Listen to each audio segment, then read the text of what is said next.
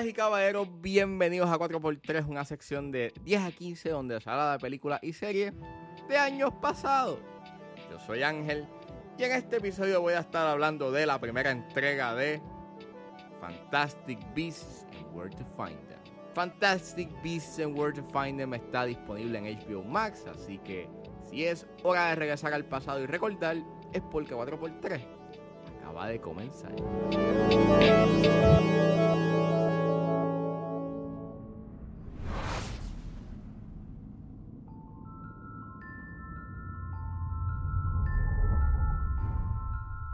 You're an interesting man, Mr. Scamander.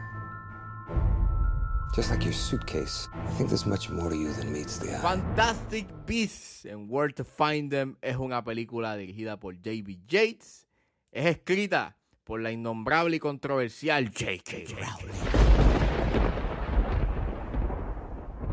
Y está basado, está basado en un libro guía que ella hizo en el 2001. Y el elenco lo compone Eddie Redmayne, Catherine Waterstone, Alison Sudol, Dan Fagler, Colin Farrell, John Boyd y Erra Miller. Y trata sobre las aventuras del escritor Newt Scamander en la comunidad secreta de brujas y magos en Nueva York, 70 años antes de que Harry Potter leyera su libro en Hogwarts. Yo vi Fantastic Beasts and Where to Find Them cuando salió en el 2016 en el cine. La fui a ver con unos panas. Y yo recuerdo que cuando yo la fui a ver con mis panas, pues la pasamos bien. Yo recuerdo que me gustó en parte. No es que me gustó más que cualquier película de Harry Potter, pero la pasé bien, you know. Fue una película para pasar el rato. Yo he visto Fantastic Beasts and Where to Find Them desde que la vi en el cine. Y revisitando esta película, eh, he descubierto que es una basofia. Este... Diablo, qué película más. O, o sea, se nota que esta película la hicieron con la intención de hacer chavo. Porque obviamente, pues, vamos, Harry Potter es una propiedad bastante lucrativa. Y no eh, tienes, una tienes una fanática enorme y ya la franquicia se acabó. Y no el, el main franchise se acabó. Y pues hay cosas que tú le puedes sacar narrativamente, you know, la, la, la tangente por la cual se fueron. Este, ¿qué pasó aquí? O sea, yo mientras estaba viendo Fantastic Beasts, yo lo que estaba viendo es que son dos películas. Es una película que quiere que quiere hacer dos cosas. O sea, quiere contarnos la historia de cómo este escritor slash rescatista de animales fantásticos, pues está buscando y, recuperando sus animales que él perdió eh, en Nueva York. Y entonces también es el origen de Grindelwald. Bueno, no el origen, pero nos está presentando eh, lo que estaba pasando en ese entonces con los no magos y la comunidad de hechicería y de magia. Y pues, ok, una, una historia es interesante que la otra. Este,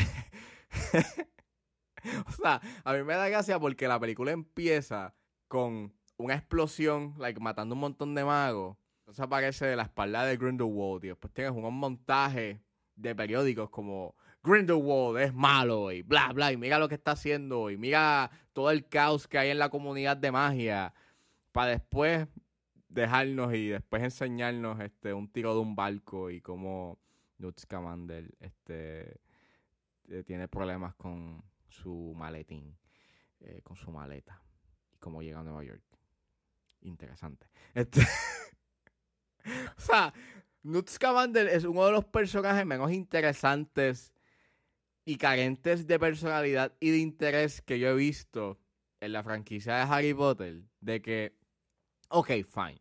Él quiere ser, o sea, él es un tipo bastante sencillo. Él rescata animales fantásticos. Y él cuida animales fantásticos y quiere este, presentarle al mundo de que estos animales hay que respetarlos y hay que cuidarlos. Y eso está fine, eso está cool. Lo que pasa es que para una historia, o sea, tú puedes hacer algo cool con ese, con ese concepto, you know. Eso está súper cool. El problema está en que la película, como es escrita por Rowling, y Rowling se nota que no sabe cómo escribir un guion.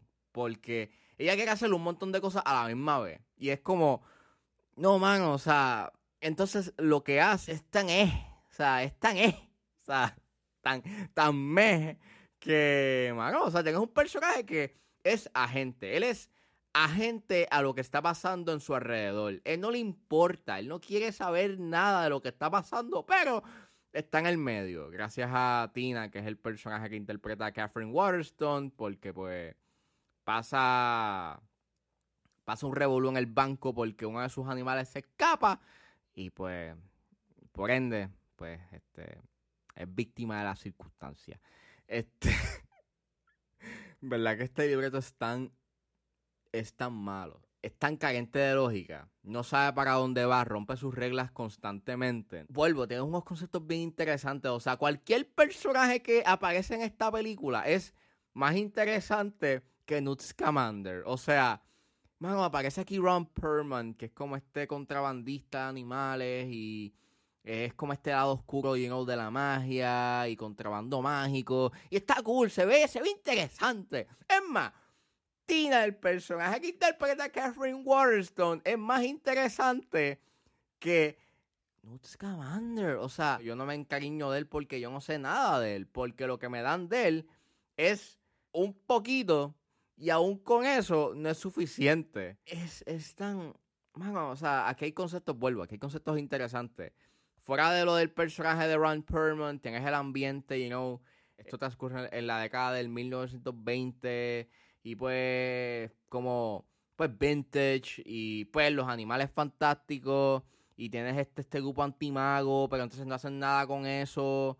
Entonces pudiste haber como que expandido eso, maybe en vez de ser como que un grupito como, como que una familia pudo haber sido un grupo y maybe pudiste haber tenido algo que se llama conflicto, porque el conflicto que haces con eso no es suficiente. Es demasiado, eh, demasiado simplón. Y, y pues están ahí. Habla temas de segregación, el discrimen, pero entonces tampoco profundiza por completo. Entonces, hay un twist que se da, que es este, el twist de que Ezra Miller es la persona que está causando estragos en la ciudad de Nueva York. Me explico. Pero resulta ser que Ezra Miller tiene un, es un Obscurus, o tiene un Obscurus, que es como este, esta fuerza oscura mágica que a veces los magos, para poder como que pues evitar a que los descubran, pues ellos reprimen su magia y esa magia se convierte en esta fuerza maligna que pues causa estrago. Y generalmente cuando alguien es un Obscurus dura hasta la infancia, no llega a durar más de la infancia.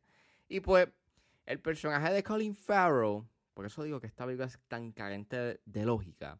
El personaje de Colin Farrell eh, está buscando ese Obscurus que está causando estragos en Nueva York.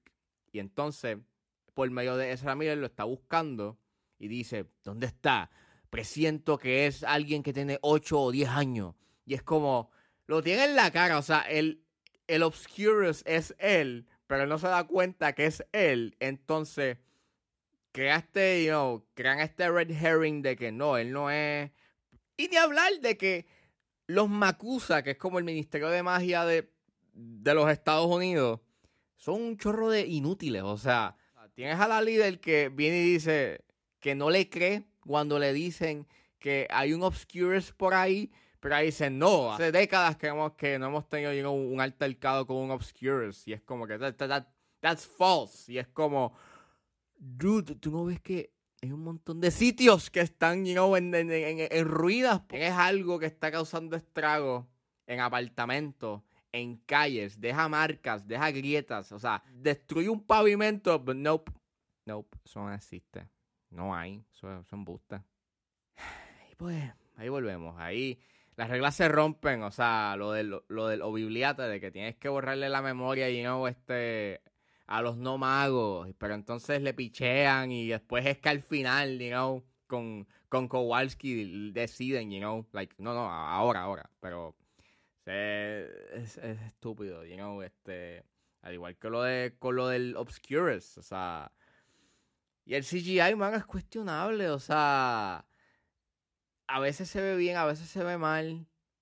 No se ve tan bien cuando este Eddie Redmayne tiene que, you know, crear la ilusión de que está tocando algo, pero se nota de que no, está tocando nada.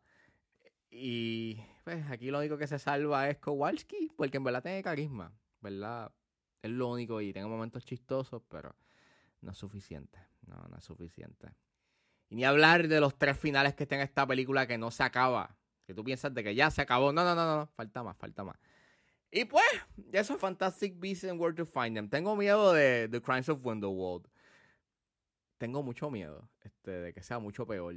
Porque he escuchado que es mucho peor que esta entrega. Y a pesar de que hay gente que le gusta Fantastic Beasts, respeto, y no si les gustó la película. Pero en mi caso, revisitándola, no me gustó. Pienso que es una basura, es una pérdida de tiempo. Y se nota claramente de que no había un plan establecido para lo que querían hacer con esta franquicia. Y se nota que esto lo hicieron por cuestión de dinero. Por el factor dinero. Así que pues. Este, no la vean. En verdad no la vean.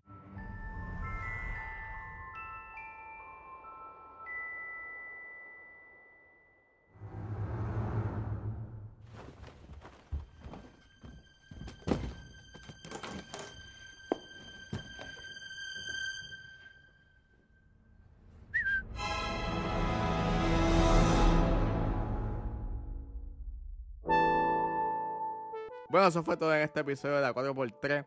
Espero que les haya gustado. Suscríbanse a mis redes sociales. Estoy en Facebook, Twitter e Instagram con ángeles.pr. Recuerden buscarme en su proveedor de podcast favorito como 10 a 15 con Ángel Serrano. Gracias por escucharme y nos vemos en la próxima.